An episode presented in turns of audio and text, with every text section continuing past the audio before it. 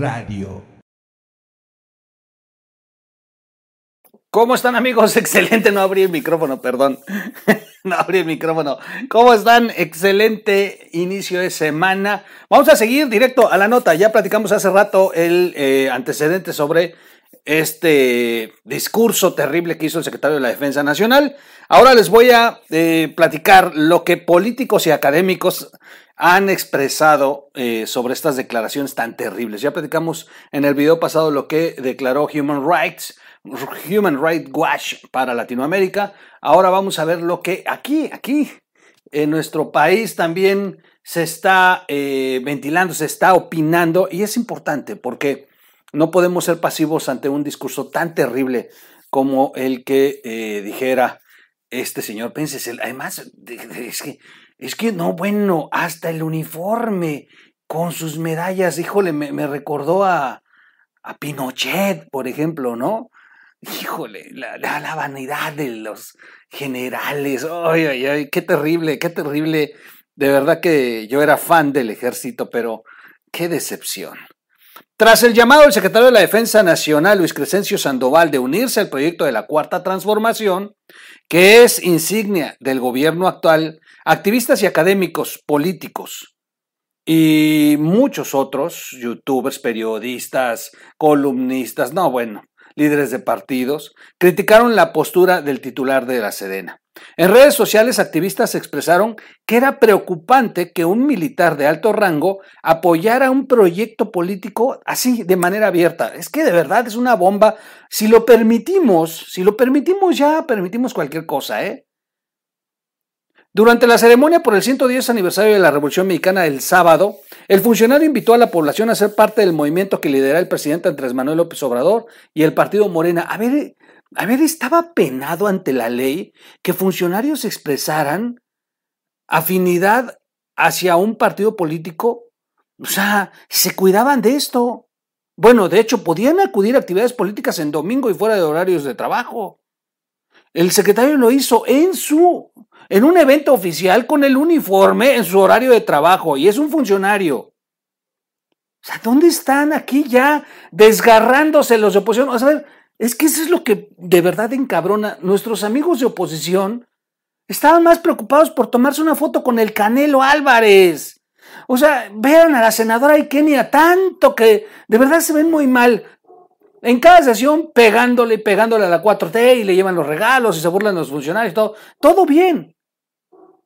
Llega el Canelo y casi, casi abrazada de Monreal para tomarse la foto con el Canelo. No, no, no, no, no puede ser eso, no puede ser eso.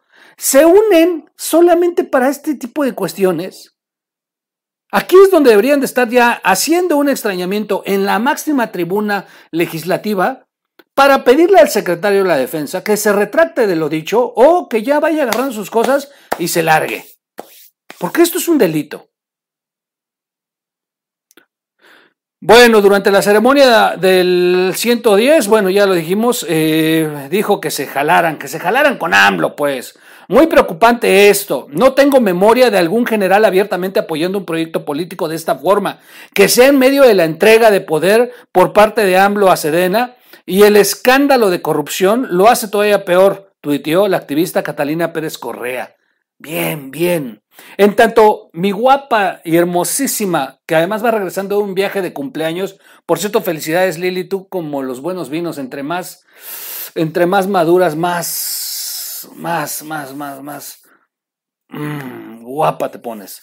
Este, Lili Telles que está cumpliendo 54 años y viene ahí de, de estar viajando por el Golfo del Caribe, este, del Caribe, del, del Mar de Cortés, perdón. Yo no, pensando en otra cosa. Bueno, también Lili eh, afirmó que las declaraciones de Sandoval fueron lamentables al tiempo que cuestionó la institucionalidad de las fuerzas castrenses. Dijo textual, qué lamentable. ¿Dónde quedó la institucionalidad? Enterrada a puros cañonazos de los parásitos de la 4T, escribió la legisladora en su cuenta de Twitter. Por otra parte, el especialista en Derecho Penal Internacional Jacob Dayan calificó como lamentable que el ejército tomara partido Lamentable y muy preocupante, las Fuerzas Armadas toman partido. se lee también en su cuenta de Twitter. El legislador Emilio Álvarez Casa también se sumó a las voces en contra de las declaraciones del titular de la Sedena, pues afirmó que la milicia ahora ya no es una institución neutral en el país, ya no. Con esto en automático ya se, ya lo sabíamos, pero ahora sí ya se descararon. Las Fuerzas Armadas se asumen ya como una institución neutral del Estado, ya no como una institución neutral sino como un bastión de la 4T con poder político y económico suficiente para intervenir en la sucesión de su protector. Grave, opinó también el senador independiente. Ahora sí nos parecemos a Cuba, ahora sí nos parecemos a, Venezuela y ahora sí les doy la razón. El pasado sábado el titular de la Cena dijo que es un orgullo poder contribuir a la transformación que se está viviendo. Las bases están sentadas y se avanza con paso firme en este proyecto de nación que el presidente ha impulsado. Hijo de. Durante su intervención, Crescencio Sandoval aseguró que las Fuerzas Armadas y la Guardia Nacional ven en la actual transformación que vive el país el mismo propósito de las tres transformaciones pasadas, el bien de la patria. Como mexicanos es necesario estar unidos en el proyecto de nación que está en marcha, porque lejos de las diferencias de pensamiento que pudieran existir, que, que existir nos une la historia, el amor por la tierra que nos vio nacer y la convicción que solo trabajando por un mismo objetivo podremos hacer eh, de México una realidad. Ah, no, es que me descompone de verdad. Y agregó, en lo que respecta a las Fuerzas Armadas, continuaremos poniendo todo el empeño en cumplimiento de las tareas que tenemos encomendadas, porque estamos seguros de que ese camino, ese es el camino para el país y que así siga desarrollándose. ¡Wow! ¡Wow! ¡Wow! ¡Wow! Qué lejos quedaron este tiempo, ¿no? En los que AMLO, es que está la foto encima, que en los que AMLO eh, y todos los que hoy son la 4T se, se enfrentaban a Felipe Calderón por un tema de activismo político y reclamaban la no militarización del país. De lengua me como un plato. Malditos mentirosos hipócritas porque terminaron militarizando al país, dándole una fuerza y un estatus que no tenía. Concluyo. Hace rato, eh, en el video pasado, decían, escribieron algunos, ay, troll, ¿qué te haces? Y los militares siempre han sido unos corruptos. Ok, ok, ok, ok. A ver, hay un análisis muy interesante de Carlos Loret. A ver, lo primero que dije es, los militares siempre han tenido este tema de obedecer. Y si sus altos mandos los mandaban a escoltar un camión de, de estupefacientes para que fueran hasta la frontera, iban porque los altos mandos estaban involucrados. No es, que, no es que todo el ejército es así, dos, tres mandos estaban contaminados y participan de esto. Segundo, la historia nos, nos, nos habla de cómo los militares participaron en este tema de, bueno, pues de incentivar la creación de laboratorios y procesamiento de, de opios en la Segunda Guerra Mundial. Recuerden que México participó en la producción de opio que se utilizaba para las Fuerzas Armadas de Estados Unidos.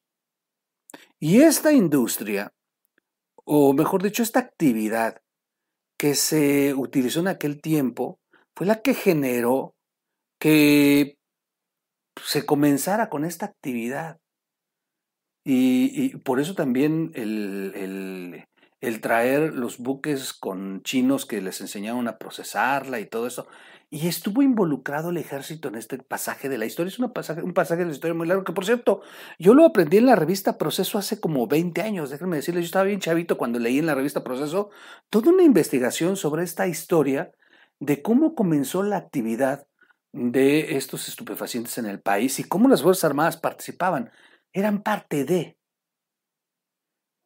Y, lo que dice Carlos Loret, ya para concluir, yo coincido con él cuando señala que lo grave, por ejemplo, en el periodo de Felipe Calderón fue haberlos involucrado en la lucha antinarco, porque en automático los pusieron en la tentación del poder corruptor del crimen organizado. Es decir, ya estando en las áreas, combatiendo las plazas y todo esto, hubo momentos en que tuvieron que hacer las negociaciones y algunos de ellos cayeron en la corrupción de permitir hacerse la vista gorda, dejarse corromper, etc, etc, etc. Otros no, otros sí hicieron su actividad, como en todas las áreas, no falta el que sí se corrompe. Pero que el error quizá de Felipe fue haber agarrado y enviado a las Fuerzas Armadas a exponerlos al, al poder corruptor. Un análisis muy interesante que hace Carlos Loret, yo les recomiendo que lean la última columna que hace al respecto de. Y, y hoy el, el, el, segundo error en, en, Andrés Manuel con las Fuerzas Armadas es haberlos puesto en la, en, eh, en la tentación de la corrupción por el manejo de obras. Darles tanto a construir y ponerlos en, este, en esta posición de que se pueden corromper con empresas fantasmas, con este, ventas ficticias, con bla, bla, bla, bla, bla, bla, bla. Bueno, pues no, en ninguno de los dos casos se hubiese corrompido el ejército si no los pones ahí. Si en aquel, en aquel tiempo hubieras combatido con las fuerzas federales, como se decía, si hubieran fortalecido las fuerzas federales y no al ejército, pero bueno, también los momentos, los momentos eh, eh, apremiaban para que sí intervinieran las Fuerzas Armadas, porque se estaba saliendo de control en aquel tiempo. Y, y como dice Felipe Calderón cuando se defiende, si no hubiésemos actuado en ese momento, hoy las cosas estuvieran todavía peor. Hay que, hay que ponernos a pensar porque Andrés Manuel en cuanto cambió la política a abrazos y no balazos, es cuando se puso peor. Y ahí es donde le da la razón a, Felipe Calderón. Y finalmente, pues sí, poner hoy Andrés Manuel al, ejército a construir, los ha puesto en la posición de corromperse por todos estos vicios que van a ver, por los miles y miles de millones que están pasando frente a sus ojos. En fin, no es disculpar al ejército, al contrario. Al contrario. Eh, y es muy grave, es muy grave que ya esta corrupción que ya, ya, ya, ahora sí ya está en, las estructuras más sólidas de, la, de, las Fuerzas Armadas y que ya ahora sí ya es pública, bueno, pues se ponga en evidencia con un discurso como este. Ahora sí a preocuparnos. Y como lo dije en mi video pasado, yo estoy esperando que salga el secretario a decir malinterpretaron el sentido de mi discurso. Esto era no lo, no lo que yo quería decir, porque de lo contrario entonces está confirmándose que sí, que sí nos convocó a todos los mexicanos a unirnos a la 4T. Y ahí sí, perdónenme, pero está equivocado el secretario.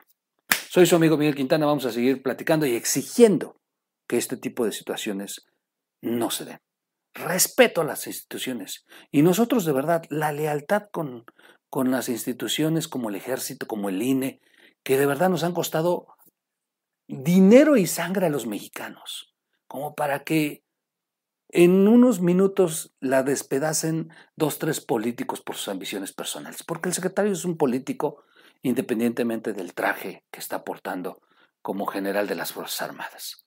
En fin, búsquenos como O Radio en las plataformas para eh, la versión podcast allá en Amazon, en Apple, en, en, Google y en Spotify. Bueno, por ahí, en algunas más. Y por favor, suscríbase, suscríbase al canal, dele clic a la campanita para recibir todas las notificaciones, dele like a este video si le, este video si le gustó. Si no le gustó, pues dele dislike, dele algo, no se queda así nada más y compártalo. Gracias por sus donativos. Nos vemos en un siguiente corte. Vámonos, vamos a platicar de la General Motors. Otro temazo. Otra chulada de temazo. Vámonos.